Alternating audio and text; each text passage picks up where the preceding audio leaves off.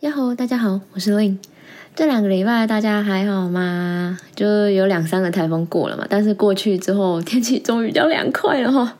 我个人最喜欢的状态就是这样子，白天暖暖的有太阳，晚上有凉风。可是啊，就是最近不是地震很多嘛，真的有点太多了，我超级可怕，我被晃到超晕的。而且台东那边比较严重嘛，就希望大家都平安呢，不要再震了。OK。好，那最近有什么艺术时事呢？呃，最近的话嘛，哦，有一个就是那个呃，台北市立美术馆，就是我们简称的北美馆嘛。最近又有一档新的展览开幕喽，有人去看了吗？我自己是还没啦，因为我最近真的是忙爆，完全没有空去。这也是为什么我又晚了一两天更新的原因啊，请大家见谅哈，不好意思。好啦，就不讲废话了。那刚刚说的这样展览呢，看点到底是什么呢？首先呢，呃，它的展名是叫做《在夹缝中行走》哦。展览涵盖了非常多六零年以后到现在的国内外艺术家的作品。那展览它是从行走这个概念去延伸的哦，然后分成了好几个子题做讨论，我觉得还蛮有趣的。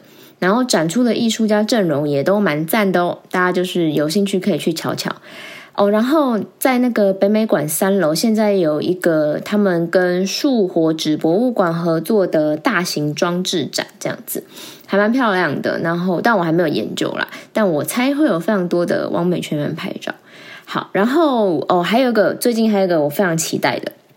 就是下礼拜啊，会有一部纪录片要上映哦，片名叫做《消失的达文西》。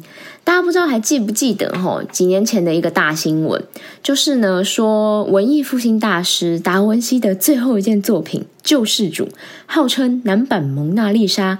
那时候在佳士得拍出了一百三十亿台币的一个超级天价哦。但是争议啊，就这件作品的争议到现在一直都没有断过。原因就是因为呢，这件作品的鉴定过程很迷呀。然后很多人就说：“哦，这个鉴定就是不透明公开啊，谁知道你们是不是为了想要从就是那群有钱人，就是有钱任性的家伙、超级富豪身上想要削一笔，然后你们才搞这一出啊，怎么之类的？然后说那那件作品是假的啊，种种的吼。”反正虽然争议很大啦，但是这场拍卖依然热度就是高到一个不行哦。我当时就是刚到家世的开始念硕士，完全就是恭逢其盛，沉浸式体验哦。当时这件作品的轰动程度啊，跟讨论程度根本就是那种已经顶到天花板要炸开了，那个挑高六米五的那种天花板，整个就是很 很夸张啊，气氛热烈到就几乎已经很是迷幻的那种感觉了。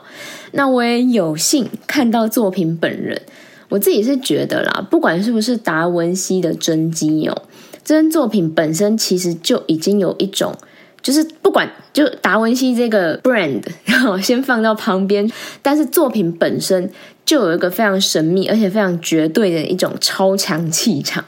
呃，看过《魔戒》的朋友，你就想象是精灵女王凯兰崔尔站在你前面盯着你看那样子的感觉。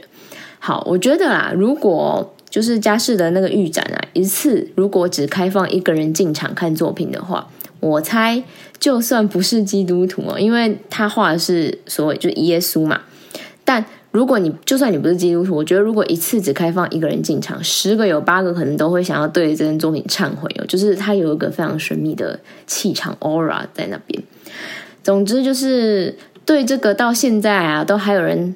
讨论的超级大事件，有兴趣的朋友之后也可以去看一下这部纪录片啊，应该会蛮精彩的。我记得台湾北中南部的电影院都有上映，那北部的话，反正成品电影应该一定是会有的吧。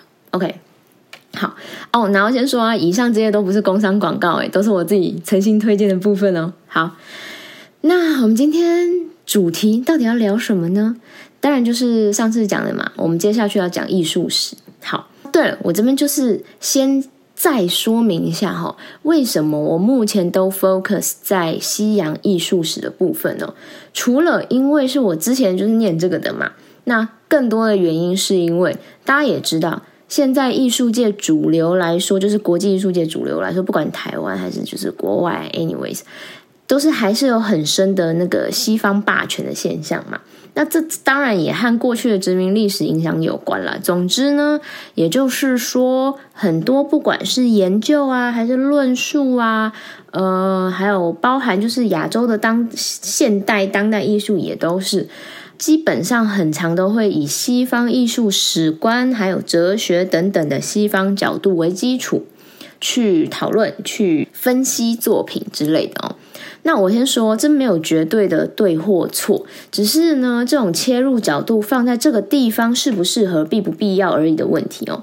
好，那我目前都还在讲西洋艺术史的原因，是因为就像刚才说呢，至今很多展览论述什么的，如果对西洋艺术史没有一定程度的认识的话，会比较难亲近嘛。而且我相信，就是到现在啊，就是对于所谓有名的艺术家，你就有人问你说：“哎，你觉得那个最有名艺术家，你觉得是谁？”之类的这个问题，大家普遍第一个会想到的还是我们现在在说的这群西洋艺术史上面的那些大腕们嘛，对不对？比如说早一点的，像米开朗基罗、达文西；近代一点的，就像莫内、梵谷嘛。好，所以我希望借由先跟大家聊一聊一些西洋艺术史，让大家对这方面的背景设定有更多一点的了解，之后再去更深入、更广的去讨论关于呃，比如说，当我们面对非西方文化背景下诞生的艺术的时候，到底用什么角度去理解它、去认识它会更合适之类的问题哦。比如说，呃，究竟什么是台湾当代艺术嘛？然后亚洲当代艺术到底要怎么去理解呢？那要怎么去看呢？或者是亚洲文化背景这种，啊，反正就是那种很大很大的大命题啊！就以后我们大家可以来讨论讨论，然后互相就是分享一下对方的想法哦。好，那前情提要就到此为止哈，我们就赶快进入正题哈。今天要来聊的呢，就是立体派喽。没听过立体派吗？没关系，就是因为你一定绝对听过立体派的扛把子那位先生，没错，就是毕卡索。那我们就开始聊立体派是怎么来的，然后为什么叫立体派，还有他相关的艺术家喽。因为不止毕卡索。好，那立体派呢，或者说立体主义，英文是叫做 Cubism。呃，大约是出现在二十世纪初，哈，一九零七到一九二五左右，跟野兽派其实是差不多的时期，然后就比野兽派又延续了更久一点。那立体派到底是干嘛的呢？从“立体”这两个字，大家可能就会想，啊，明明是平面绘画作品，那要怎么立体？二 D 要怎么去把它变三 D？哈，好，大家可以这样子想象，就是呢，你把一个立体的东西。东西南北上下左右各个角度这样子哈，都压扁成一片一片的组件，然后把这些组件全部拼拼贴贴、层层叠叠在同一个平面上，就会变成虽然是二 D 的形式，但是它还是完整的包含了这个物体，就是你被你拆解这个东西的各个面相嘛，不是只有单一的角度哈，就是看上去支离破碎啊，但同时也是最完整的一个状态，就是这种感觉哈。简单点说。其实就是一开始可以把立体派的核心的概念想做是拆解后再重组，或者是类似那小孩子才做选择，我全都要的那种心情。好，我们从立体派的雏形就开始讲起哈，这就先得提到立体派的另外一个重要人物了，就是乔治布拉克 （George Braque）。呃，立体派。可以说是他和应该说就是他和毕卡索一起创造的，就同等重要。但是只是毕卡索名气更大，然后他也活得更久。这样，第一张呢被用跟方块一样来形容的作品，就是这位布拉克 （Brock） 他在一九零八年画的一一呃一幅叫做埃斯塔克的房子。其实说出这个词的人啊，就是方块这个词的人，也是跟野兽派这个词的创始人是同一个哈，就是一个法国艺评家叫做路易沃克塞尔，他非常就是很爱 diss 人家嘛，然后也 diss 的很有记忆点啦，所以大家就会沿用他的形容词来定义这些当时非常前卫的风格。好，我们就回来作品上哈。那 Rock 他这件作品呢，大家可以先去搜图来看一下哦，因为很明显的，大家就可以看到，呃，这个作品有非常浓厚来自塞尚的影响。大家还记得塞尚是谁吧？就是西方现代艺术的阿爸哈的那个呃，怎么样？现代艺术之父嘛。不知道或忘记的朋友可以去听一下第九集哈。好，所以到底怎么看出有塞尚的影响呢？因为呢，在这个作品《艾斯塔克的房子》里，虽然它是一个风景画，但是里面的所有东西几乎都被简化成几何的形状了。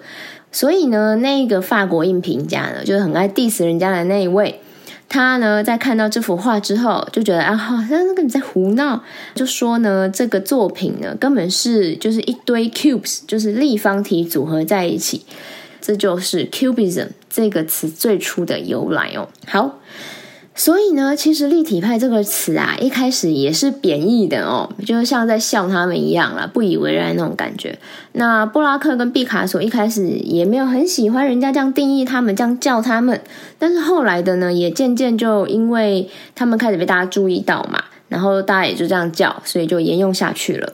好，呃，我们就先。呃，回过头来回顾一下塞尚认为的那个绘画的核心精神是什么，或者说他到底在追求什么？因为毕竟就是可以说塞尚对立体派影响是蛮大的。好，塞尚他说过哈，The eye is not enough, reflection is needed。他就是在嗯，怎么讲？就是意思是说眼睛是不够的，好，反射就是这件事情是必须的。那他也在写给一位年轻画家的信里面，有曾经说过，要以球体、圆锥体、圆柱体的角度去观看自然，这样一个物体或平面的所有面相才会朝向中心点。然后他也说过，我们要描绘的是我们眼睛所见，忘记存在于我们之前的所有东西。好，就是你大家就是把这三句话都综合起来想，意思呢，其实就是。想要提醒这些年轻艺术家，或是提醒大家说，他们他觉得绘画呢，就是要时时刻刻的把这些最基本的形状牢记在心。被塞尚的画启发的布拉克还有毕卡索呢，他就决定要遵照前辈塞尚的理论的这个指点，开始更深入去探索几何形体在平面上的那种可能性哦。所以，所以，所以。立体派不是在重现或者是复制某个东西的样子，而是在构筑它们。呃，我们用毕卡索的一张一九一二年的作品叫做《小提琴和葡萄》当例子哦。那这件作品啊，大家一听名称就知道嘛，应该就是一幅静物画。好，但是立体派呢，把传统的静物画变成怎么样呢？因为一定是有不一样嘛，对吧？我觉得大家就可以想成呢，通常啊，大家知道的静物画就像是一句简单的包含了形容词的肯定句嘛，比如说像是把呃放在葡萄旁边的小提琴这样一句话。但是立体派的静物画呢，就可以想象成是一整段都在形容同一个东西的小文章。